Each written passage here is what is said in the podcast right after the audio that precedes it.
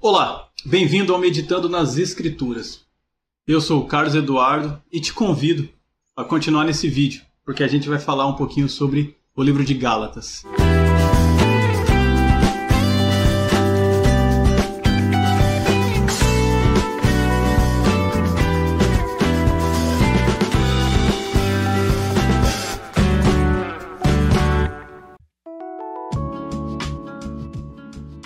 Quem acompanha o Meditando nas Escrituras sabe que a gente tem feito várias lives a respeito de assuntos, assuntos variados, assuntos é, complexos, outros nem tanto. Mas a gente tem dividido muitas lives sobre assuntos. A gente falou sobre santificação, a gente falou sobre pecado, a gente falou sobre salvação, graça, evangelho da graça, evangelho do reino e todos essas, esses assuntos específicos das escrituras. Mas hoje e de um tempo para cá, a gente está falando de textos específicos. A gente falou sobre João 6 e também a gente falou sobre Atos 16.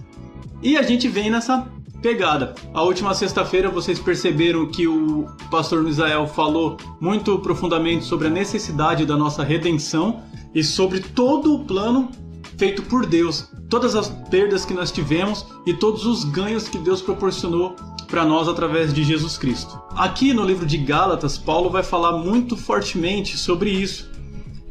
E é, acaba sendo uma continuidade do vídeo anterior, porque fala da preparação de toda a obra de Deus, muito antes da gente começar a pensar que Deus existia. Na verdade, muito antes da gente existir. Paulo evangelizou a Galácia em uma das suas viagens missionárias e ele mandou essa carta a esse povo evangelizado daquela época. É, e a carta é tão profunda e Deus preservou ela para chegar até nós nos dias de hoje. Mas o que estava acontecendo ali na igreja da Galácia, na igreja dos Gálatas? Algo que não é tão incomum, tanto, no, tanto nas cartas de Paulo e dos outros irmãos, quanto hoje em dia. O evangelho estava sendo pervertido o evangelho que estava sendo pregado na Galácia estava sendo deturpado e deturpado pelos que estavam dentro da igreja. Paulo fala isso. Paulo vai falar no versículo 4 do capítulo 2 que foi isso. E isso por causa dos falsos irmãos que se infiltraram em nosso meio com o fim de espionar a liberdade que temos em Cristo para reduzir-nos à escravidão. Veja, a igreja é livre. A igreja é livre. Cristo libertou, Cristo nos comprou. Mas muitos irmãos, não entendendo essa liberdade que nós temos em Cristo, e a gente vai falar disso lá no capítulo 5, é, quer subverter a nossa liberdade em escravidão. Quer subverter tudo aquilo que é, Deus fez e Jesus fez através da cruz, é, colocando debaixo de novo de preceitos, de mandamentos que estão fora do propósito de Deus. Eles querem colocar a salvação como é, a finalidade de algo que eu vou fazer e não de algo que já foi feito por Deus lá no passado. Isso é terrível, irmãos. Isso é terrível e isso mata a igreja. Eu quero conversar com vocês então sobre isso hoje aqui. Um assunto que vai e volta das pautas das nossas igrejas. É um assunto que é, nos traz paz. Eu fico particularmente em paz quando eu falo sobre isso, porque eu sei que as escrituras me ensinam que aquele que começou a boa obra, ele vai cumprir a obra que ele começou. Ele não vai deixar a gente no meio do caminho, ele não vai deixar a gente à deriva. Ele te salvou, ele te colocou dentro do corpo de Cristo e ele vai continuar essa obra até o fim dos seus dias, até que venha o reino de fato, até que Jesus venha dos céus ou a gente vai encontrar com ele na glória. Deus começou, Deus vai manter e Deus vai terminar essa obra magnífica feita em nós. Mas o que é que acontecia então ali na igreja da Galácia? Os irmãos estavam judaizando o evangelho. Os irmãos estavam fazendo com que o evangelho voltasse, não mais ou menos, né, voltasse ao judaísmo, porque o evangelho na verdade nunca foi judaico, né? O povo judeu foi uma forma de Deus anunciar o evangelho. Mas é, por conta disso e por conta de tudo aquilo que a gente conhece do Velho Testamento, é, sendo nós hoje cristãos, e a igreja cristã daquela época, estava muito envolvida com o judaísmo, porque os primeiros cristãos eram judeus. Né? Então teve muito trabalho de tirar o judaísmo de dentro do coração daqueles irmãos, na verdade, dentro da prática que eles faziam todos os dias, para ele viver a liberdade em Jesus Cristo.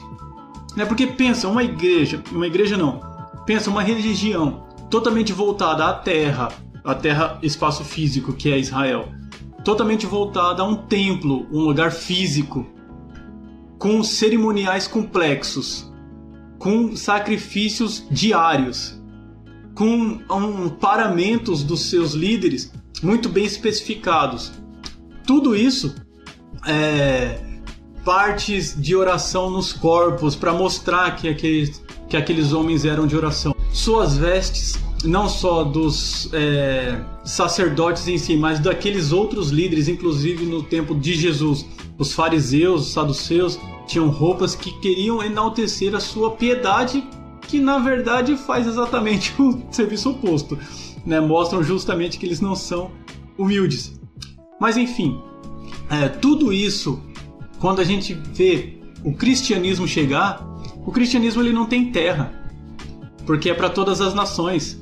O cristianismo não tem templo, porque o templo é o próprio cristão. O cristianismo não tem sacrifícios a serem oferecidos dia após dia, porque Jesus Cristo é o sacrifício perfeito realizado de uma vez por todas. Não tem hora exata de oração ou vestes que o sacerdote, no caso cada um, cada cristão, ou seus líderes, pastores, mestres, doutores, têm que se vestir para mostrar-se quem são. Não. Quem, é, quem são os cristãos? Pessoas vivendo suas vidas debaixo da ordem de Deus, é, mostrando esse reino de Deus dia após dia, cada segundo da sua vida, o que vai totalmente de encontro ao que os judeus é, viviam, trabalhavam, né, experimentavam. Agora, um judeu dentro desse sistema religioso tão complexo, vir para o cristianismo dava um certo trabalho para os irmãos. Os primeiros irmãos sofreram um pouquinho nessa, nesse aspecto. Mas tem os sinceros que sofreram e mudaram e tinha os religiosos que até hoje na verdade tem, né? Os que não aceitam a liberdade em Cristo Jesus. Vamos lá. Olha como Paulo começa essa carta. Quando ele percebe que o evangelho está sendo deturpado dentro da igreja da Galácia, ele não chega como ele chega nas outras cartas. Tem uma carta, irmão, se eu não me engano, a carta aos Efésios, deixa eu ver aqui.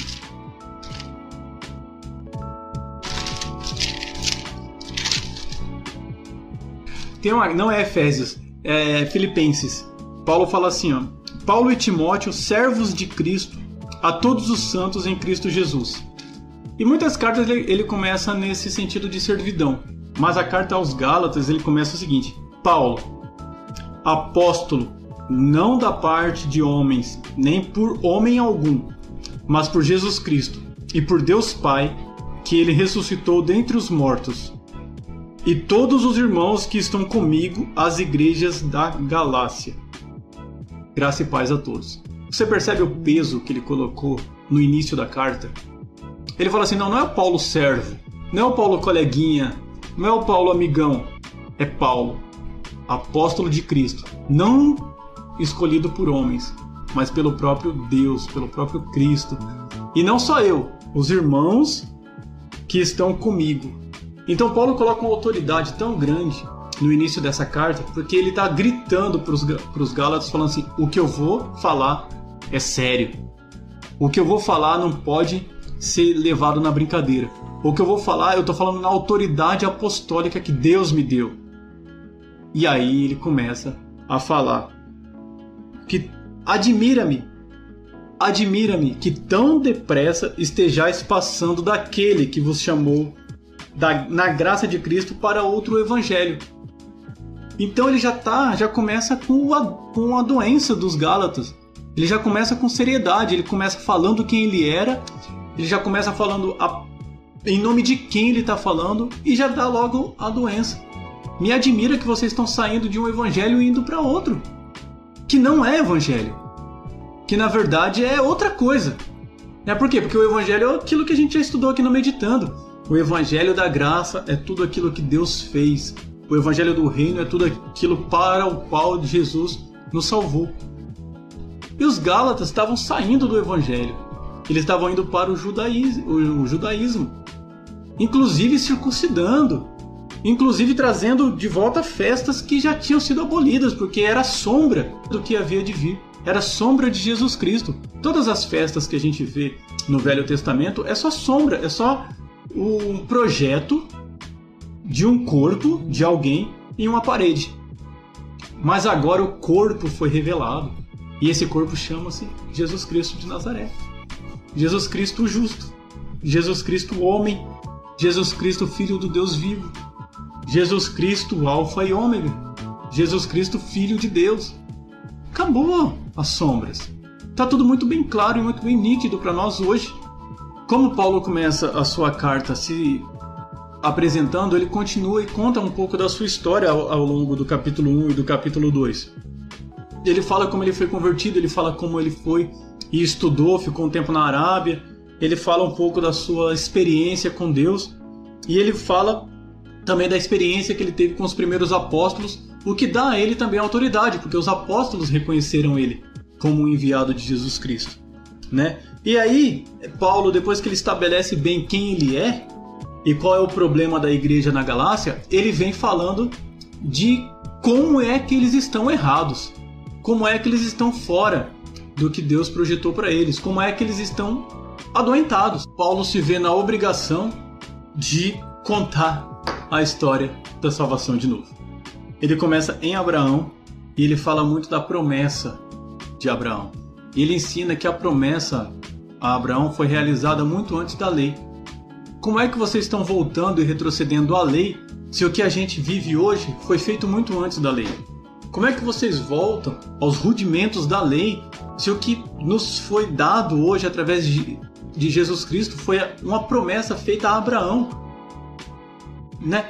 É, 450, pelo menos, anos antes da lei de Moisés. Então pare, pare. Vocês estão indo pelo caminho errado vocês estão indo pelo caminho torto. Olha só, em Gálatas capítulo 2, versículo 16, Paulo vai dizer o seguinte: As promessas foram feitas a Abraão e seu descendente. Isso é importante.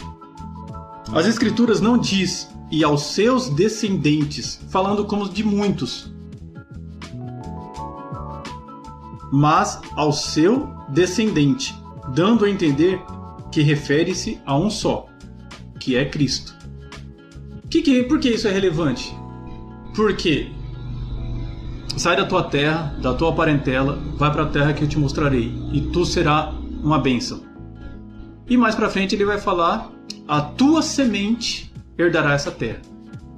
Então tá falando de um específico, né? E Paulo vai dizer aqui, a escritura diz ao seu descendente, que é a mesma coisa da semente, dando a entender que era Cristo. É um só. Não são muitos, não são vários. Está apontando para um que vai ser é, o objeto ao qual vai ser usado na promessa. Olha que fantástico. Então não é a lei? Então a gente não está aqui por conta de cumprir a lei? Não, não está. A gente não está aqui porque a gente fez várias coisas, os judeus fizeram, não, não está. A gente está aqui hoje porque Deus prometeu que através de Jesus Cristo, o descendente de Abraão, ele faria de toda a família todas as famílias uma bênção. Né? Aliás, de todas as famílias abençoadas, que dá mais ou menos a mesma coisa. Né? Que através de Abraão, todas as famílias seriam abençoadas. Através da semente de Abraão, que é Jesus Cristo. Então, se a gente vai voltar atrás para praticar alguma coisa, pratiquemos a fé de Abraão. Né? E não a fé dos que estavam debaixo da lei. Porque aqueles que estavam debaixo da lei estavam muito voltados às práticas da lei. Estavam muito preso ao que a lei dizia e o que eu tinha que fazer estritamente conforme a lei determinava. E não tinha a liberdade que tinha em Cristo. E não tinha aquilo dentro dele para fazer, para agradar ao Senhor, mas para cumprir uma lei. Então quer dizer que se não tivesse lei, como é que esse cara viveria? Se não tivesse lei, irmão, quem está totalmente debaixo da lei para fazer corretinho conforme a lei determina, se não tivesse lei, só que nós não estamos debaixo da lei de Moisés, nós estamos debaixo da promessa de Abraão. Nossa salvação não veio através de obras da lei, mas veio através da promessa que foi feita a Abraão e, obviamente, muito antes de Abraão. Obviamente, lá no Jardim do Éden, em Gênesis 3,15, já foi falado que, inclusive no singular também, que porém inimizade entre a tua descendência e o teu descendente, falando para a mulher quando Deus falou e estipulou ali a a consequência do pecado da humanidade. Mas ao mesmo tempo que ele falou da consequência do pecado da humanidade, ele também deu o alívio, na verdade, o grande alívio que é a salvação através do descendente da mulher. Ele reforça essa promessa em Abraão, teu descendente. E isso em toda a Bíblia vem falando sobre um descendente, sobre um menino que haveria de nascer. Toda a Bíblia vem trazendo a promessa de Deus, né? Ao, a virgem dará à luz o menino, né? Aquele que haverá de nascer, o filho do homem, o rei, né? Através de Davi, o descendente de Davi. Então a Bíblia vem trazendo sempre apontando para um, é sempre no singular, apontando para um. E esse é Jesus Cristo. E esse é, não é ninguém mais do que Jesus Cristo. E daí Paulo vai desenvolvendo o seu ensino. Ó, oh, vocês estão embaixo da lei? Para. Não é isso aí. Existe uma promessa anterior à lei. Vamos entender essa promessa anterior à lei? É essa daqui de Abraão. E aí é tudo isso que a gente já conversou. Para que, que existiu a lei então? Já que existia uma promessa, por que, que é que teria que existir uma lei? Para que, que é que teria que existir algo é, a que poderíamos nos apegar? Só para atrapalhar? Na verdade, não. Na verdade, a lei existiu porque Deus é infinitamente misericordioso. Veja, a gente entendeu, a gente aprendeu já aqui no Meditando, em vários vídeos que a gente produziu, em várias lives que a gente fez, que o homem depois da queda está totalmente depravado, totalmente longe do propósito, inimigos de Deus. O que, que a lei veio fazer? veio mostrar Deus ao homem, veio mostrar o propósito do homem para servir a Deus, tanto que o primeiro mandamento é exatamente esse. O mandamento 1 e 2 é sobre adoração e veio trazer justamente esse propósito do homem. Paulo vai tratar a lei como aio, como tutor, como uma babá para esse homem caído. Né? Deus, de novo, na sua infinita misericórdia, ele separou um povo e esse povo seria um povo exemplar da sua misericórdia, da sua soberania, do seu poder, dos seus propósitos, dos seus planos para toda a humanidade. Obviamente, esse povo também caído não foi suficiente para mostrar a glória de Deus, embora tenha mostrado muito da glória de Deus, tenha produzido as escrituras, que hoje nós nos debruçamos, pelo menos o Velho Testamento, obviamente, e, e nos trouxe muitos ensinamentos. Deus preservou a sua escritura através desse povo. Mas o povo rejeitou a Cristo. Né? Isso daí Paulo vai falar muito bem em Romanos 9, Romanos 10 e Romanos 11. Ele vai falar muito sobre essa rejeição que teve.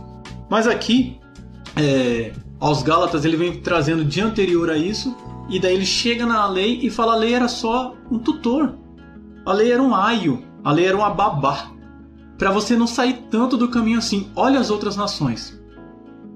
Dá uma olhada nas outras nações sem a lei de Deus, onde é que elas foram parar. Politeístas, é, fazia sacrifício de seres humanos, é, adoravam a criatura ao invés do Criador, totalmente avessas ao Senhor, inimigas de Deus no seu mais íntimo e profundo sentimento, emoção e mente, totalmente longe do propósito de Deus.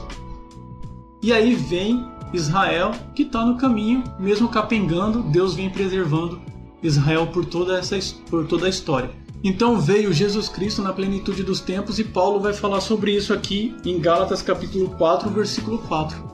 E na plenitude dos tempos Deus enviou seu filho nascido de mulher, nascido sob a lei, para resgatar os que estavam debaixo da lei, a fim de recebermos a adoção de filhos.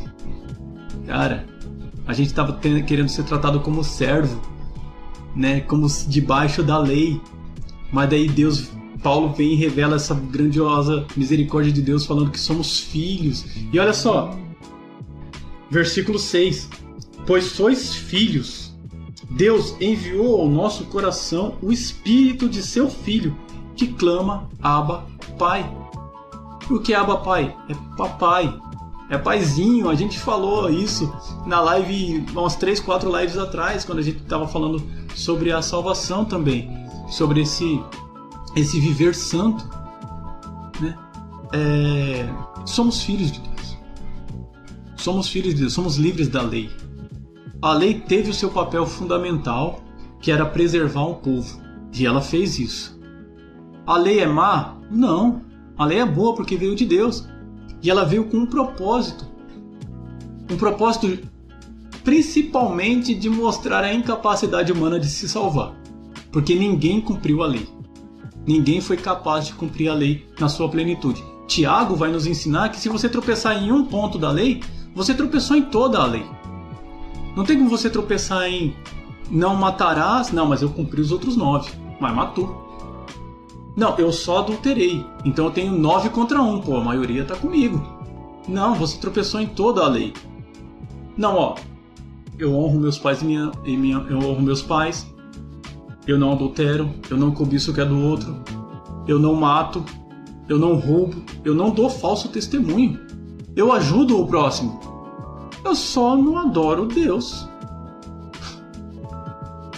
Principalmente. Então eu adoro Deus. Aí tem que nem tem uma, uma história do jovem rico que chegou para Deus e falou: O que, que eu tenho que fazer para herdar a vida eterna? Esse cara tava tão perdido, tão perdido, que a pergunta dele não faz sentido algum. Eu vou repetir a pergunta e você vai entender. Se não entender na repetição da pergunta, eu vou explicar. Bom mestre, o que eu tenho que fazer para herdar a vida eterna? Foi essa a pergunta do jovem rico. Vamos lá. Se você vai herdar, você é filho. Até que aí ele não estava tão errado. Mas se você vai herdar, você não tem que fazer nada. Se você for fazer alguma coisa para herdar antes da hora, você cai no erro do filho pródigo, que a gente já estudou. Você caindo no erro do filho pródigo, irmão, tá errado também. Então o que é que eu tenho que fazer para herdar a vida eterna? Esperar o pai morrer. Paulo vai ensinar que o testamentário, aquele que tem, aliás, o testador, aquele que tem o testamento, morreu. E com ele morreu a lei. E com ele morreu tudo aquilo que implicava né, em, em ordenanças que não tinha é, sentido na salvação. Então aí veio a graça. Morrendo o testador, morre-se a lei. Eu, tá, vou até pegar aqui onde é que está isso. Eu vou exemplificar melhor, exemplificar não. Eu vou mostrar aqui nas escrituras o que diz sobre o testamento, o testamento e o testador. Está em Hebreus 9, capítulo, versículo 15, 16 e 17, eu vou ler rapidinho. Por isso, ele é o mediador de uma nova aliança, para que, intervindo a morte para a remissão dos pecados que havia sob a primeira aliança, os chamados recebam a promessa da herança eterna. Onde há testamento, necessário é que intervenha a morte do testador. Porque um testamento só é confirmado onde houve morte, ou terá ele algum valor enquanto o testador vive. Então, tudo isso relacionado à morte se relaciona a uma nova aliança. A velha aliança já foi, a, que a gente chama de Velho Testamento, e a nova aliança se fez o que a gente chama de Novo Testamento. A nova aliança, o Segundo Testamento, e por aí vai, conforme cada teologia vai, vai trazendo. Mas a verdade que Paulo traz é uma só. A lei não tem mais poder ela cumpriu seu papel nos trazendo para Jesus Cristo.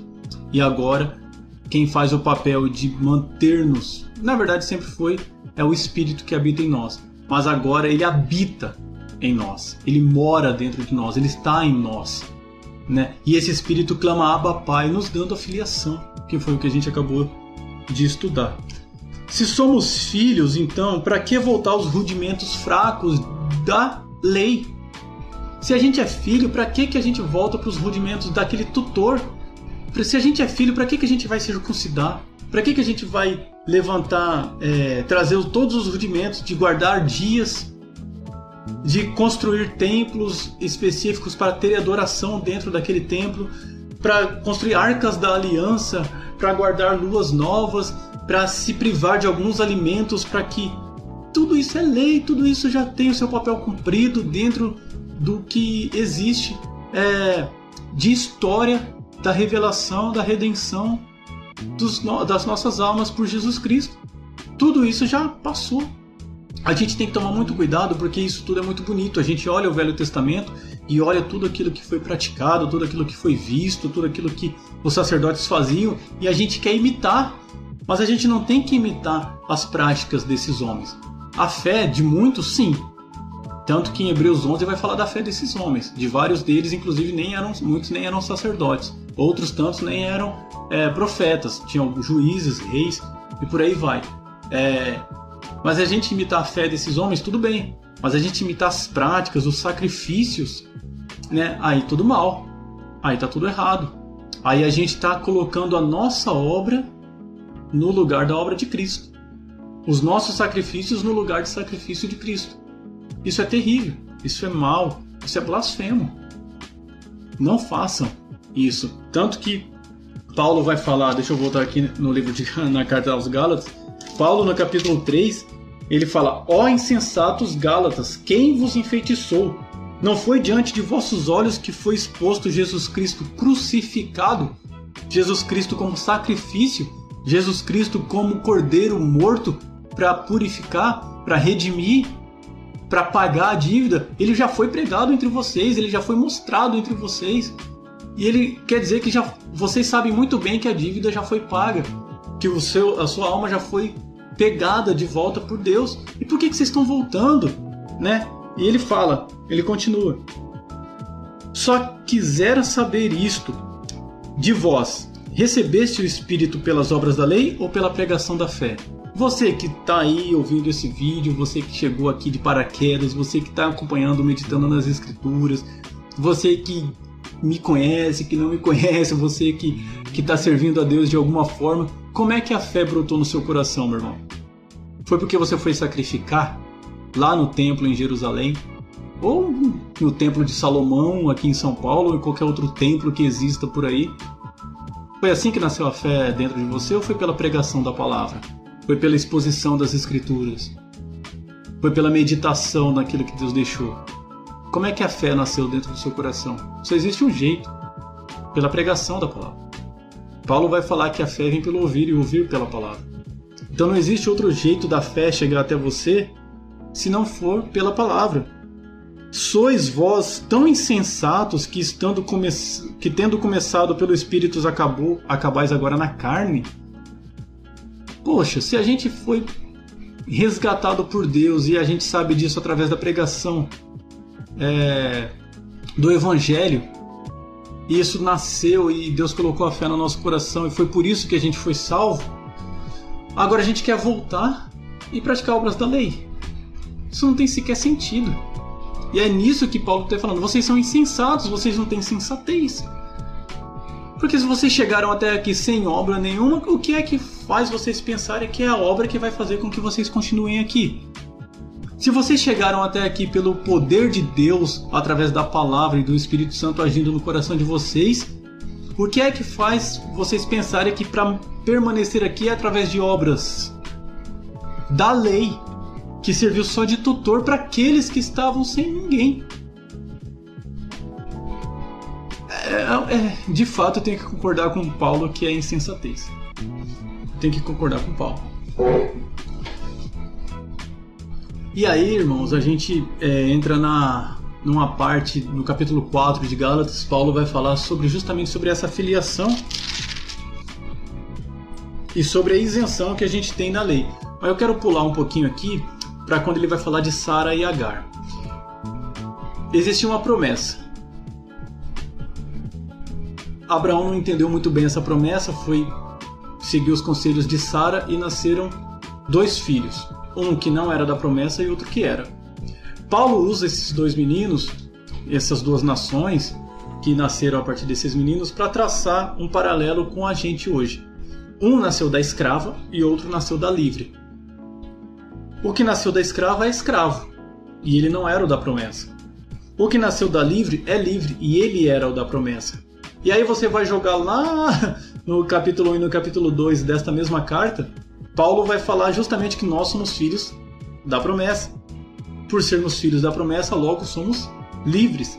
E esse é o paralelo que Paulo traz com os filhos de Sara. Vocês são filhos da livre.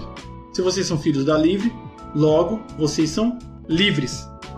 E aí isso vai nos jogar para o capítulo 5. Eu queria ver o final do capítulo 4 e a gente entra no capítulo 5 e você vai entender legalzinho. Que diz as escrituras? Lança fora a escrava e seu filho, pois de modo algum o filho da escrava herdará com o filho da livre. Entra de novo essa palavra de herdar. De maneira que, irmãos, somos filhos não da escrava, mas da livre. E joga a gente para o capítulo 5. Cristo nos libertou para que sejamos de fato livres. Estais, pois, firmes e não torneis a colocar-vos debaixo do jugo da escravidão. E Paulo traz tanto essa ideia de livre, de liberdade, de a lei não tem mais esse papel de estarmos é, de estar sendo cumprida por nós, que ele sente na necessidade de escrever essa parte aqui no capítulo 5 sobre não deis ocasião à carne. Pô, a gente é livre, então, né? Liberou geral. Aí Paulo fala: opa, peraí. Vocês são livres, mas não dê ocasião à carne. Versículo 16. Digo, porém, andai no espírito, e não satisfareis os desejos da carne.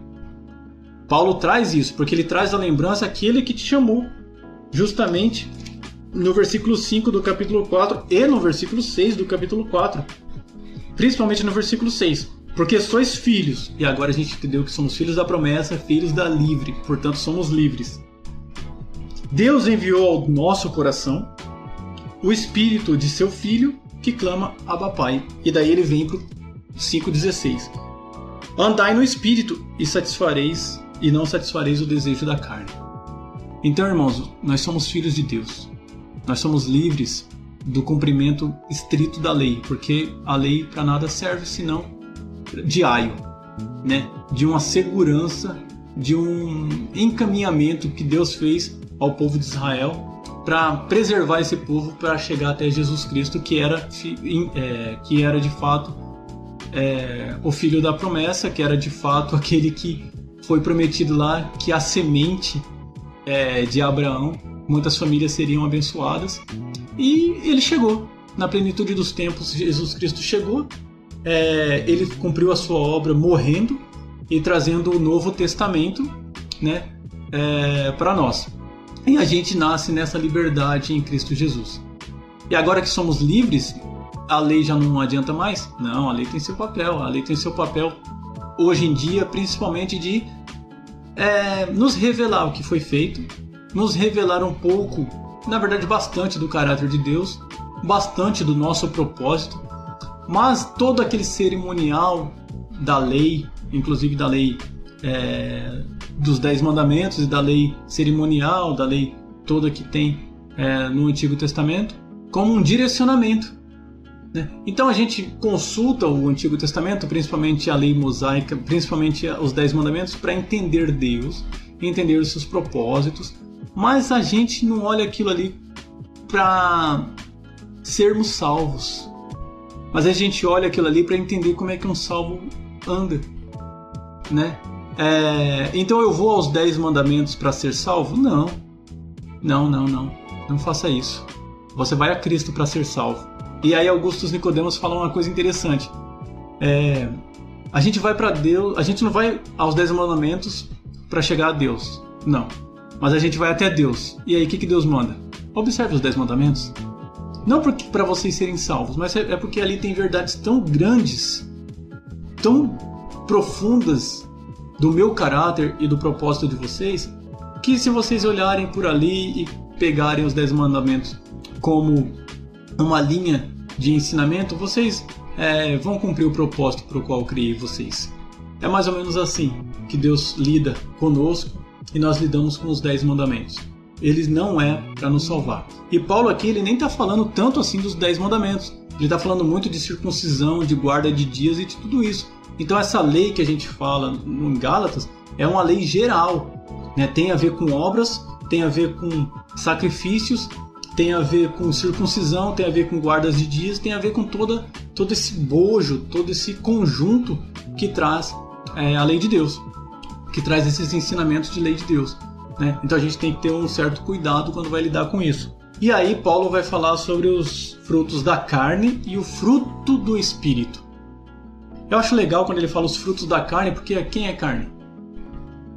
Então o que sai de nós é fruto da carne. E eu acho difícil a gente vencer o fruto da carne com a carne. Porque o que sai de carne é carne, é desejo mal. É tudo isso que está aqui no versículo 20, 21 e 20, 19, 20 e 21 do capítulo 5 é, da carta aos Gálatas. Coisas más, ruins. Então não dá para combater carne com carne. Mas aí ele traz no versículo 22 e 23 o fruto do Espírito. E aí sim, aquele Espírito que lá no capítulo 4 nos colocou para nos chamar Deus de papai, e que agora, se vivermos nele, não andaremos segundo a carne, ele tem um fruto que é produzido dentro de nós. E esse fruto é amor, alegria, paz, longanimidade, benignidade, bondade, fidelidade, mansidão, domínio próprio. E contra essas coisas não há lei. Então Paulo ele traz esse, essa ação do Espírito Santo dentro de nós. E como é que o Espírito Santo nos conduz? Por isso que ele fala: anda conforme o Espírito tem ministrado no seu coração através da palavra, através da pregação, através da meditação nas Escrituras. Não ceda à carne, não ceda às tentações da carne. Ande segundo o Espírito. E aí no capítulo 6 ele vai brindar-nos com alguns ensinamentos de como devemos proceder. Né? Irmãos, se alguém for surpreendido em alguma ofensa, vós que sois espirituais, corrijo o tal com espírito de mansidão. Mas olha por ti mesmo, para que não sejais também tentado. Você percebeu que, mesmo caminhando no espírito, não dando ocasião à carne e vivendo fruto, Paulo fala para a gente tomar cuidado. Cuidado para que vocês não caiam também no mesmo engano. Quer dizer, ele deixa ali uma possibilidade de queda, uma possibilidade de erro, uma possibilidade de, vez ou outra, a gente sair do propósito de Deus. Né? Mas ele fala: em outras cartas, e o próprio João fala que nós temos um advogado bom e fiel. Então, se por algum momento, em algum, em algum momento da sua vida você errar, corra para Jesus Cristo do mesmo jeito que você correu da primeira vez.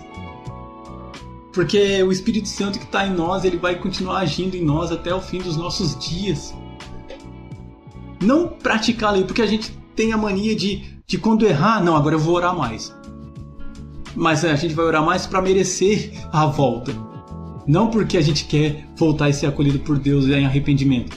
Não, agora eu errei, irmão, então agora eu vou, não vou no culto só de domingo, não. Vou no culto de domingo e de quinta. Se tiver culto de oração, eu tô lá também. Mas buscando mérito. Isso é terrível, você tá fazendo o sacrifício de Cristo não ter a validade que tem. Calma. Voltemos a Cristo. Você caiu? Volta ao primeiro amor. Qual foi o primeiro amor? Cristo. E aí Paulo vai falar: cuidado, se você for até alguém para ajudar esse alguém, cuidado para não cair no mesmo erro, porque é possível, né? Levai as cargas uns dos outros, né? Se alguém pensa alguma coisa, não sendo nada, engana-se a si mesmo. Sejam humildes, né? E ele fala muito aqui de semear. Se você semear na carne, você vai colher da carne. Se você semear no espírito, você vai colher do espírito. E aí a gente já parte pro finalzinho do vídeo aqui, um pouquinho longo, né? É... As nossas obras da carne, ela vai gerar cada vez mais carnalidade. E a gente entra num círculo vicioso, um abismo chamando outro abismo. E se a gente está no espírito, a gente, as obras, o fruto do espírito vai amadurecer em nós o fruto do Espírito ele vai crescer em nós, ele vai é, produzir em nós e vai ser motivo de alimento para nós e para tantos outros que nos rodeiam, entendeu? É, ele fala para a gente fazer o bem, mas ele ainda dá um último aviso no versículo 12. Eu queria ler com vocês. Todos os que querem causar boa impressão esses vos obrigam a circuncidar-se. Somente para não serem perseguidos por causa da cruz de Cristo. Nem mesmo aqueles que se circuncidam guardam a lei, mas querem que vos circuncideis para se gloriarem na vossa carne. Dois erros muito graves aqui. O primeiro erro é no capítulo 12. Eles estão querendo circuncidar para não ser perseguidos. Como é isso? Porque se ele circuncidar, ele parece um judeu. E se o judeu está perseguindo um cristão e o cara chega ali a é circuncidado, então ele parece um judeu, diminui a circuncisão, diminui a perseguição. Agora veja como é que as leis dos homens estavam interferindo na doutrina de Cristo dentro da igreja da Galácia. Isso faz a gente pensar um pouquinho hoje aí. Como é que a lei de hoje está interferindo na nossa doutrina? Tem interferido? E essas leis que estão sendo votadas? Eu soube ontem que tem uma lei aí seguindo pelos porões ali da nossa Câmara Legislativa, lá do, do, do federal, né? Sobre a legalização da maconha. E se a maconha for legalizada? Nossas pregações vão mudar em relação à maconha? Não, não pode. E em relação ao aborto? Né? Então, as leis dos homens podem ser totalmente contrárias às leis de Deus, mas elas não podem interferir na, na nossa doutrina, mesmo em cenário de perseguição, como era esse cenário aqui. E no versículo 13, nem mesmo aqueles que se circuncidam guardam a lei, mas querem que você vos circuncideis para se gloriar na vossa carne. O que, que, é isso aqui? É contagem de salvo, irmão. Isso aqui é contagem de salvo. Esse daí é o cara tem uma planilha lá para ver quanto foi que ele salvou, quanto foi que ele batizou, quanto foi que ele circuncidou. Né? Ele faz isso daí, é, é o mérito dele. É mérito de falso pregador, é mérito de quem está querendo produzir não para Deus, mas para sua planilha crescer, para sua lista crescer. Né? Tem a ver com obra? Eu acho que até tem. Acho que até tem, porque a pessoa quer falar, olha, eu fiz tudo isso aqui. Olha quantos aqui, ó. A minha lista aqui, ó. Então aqui, para se gloriar na vossa carne. Entendeu? Longe, porém, esteja de mim gloriar-me a não ser na cruz de nosso Senhor Jesus Cristo, pela qual o mundo está crucificado para mim e eu para o mundo. E aí a gente fecha a pregação de Paulo à igreja da Galácia e fecha esse vídeo aqui. Gálatas 2:20 Estou crucificado com Cristo e não vivo eu, mas Cristo vive em mim. A vida que agora vivo no corpo, vivo-a na fé do Filho de Deus, que me amou e a si mesmo se entregou não vivemos mais nós mesmos, mas é Cristo é que vive em nós. E aqui no versículo 15, 14 e 15, ele vai falar justamente disso. Pela qual o mundo está crucificado para mim e eu para o mundo. E todos os que andam conforme essa regra, paz e misericórdia sejam sobre eles e sobre Israel de Deus, que é a igreja. Olha só, irmãos. Estamos crucificados com Cristo. Morremos. Morremos para ter vida. Morremos para ter vida em Cristo. Somos livres em Cristo. Somos herdeiros em Cristo. Temos uma promessa que se cumpriu em Cristo. Somos beneficiados ou beneficiários de um testamento no qual Cristo assinou com sangue.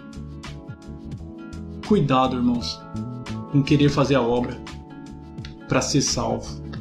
Cuidado em querer cumprir leis e mandamentos, mesmo eles estando nas Escrituras, com o intuito de receber a salvação em si.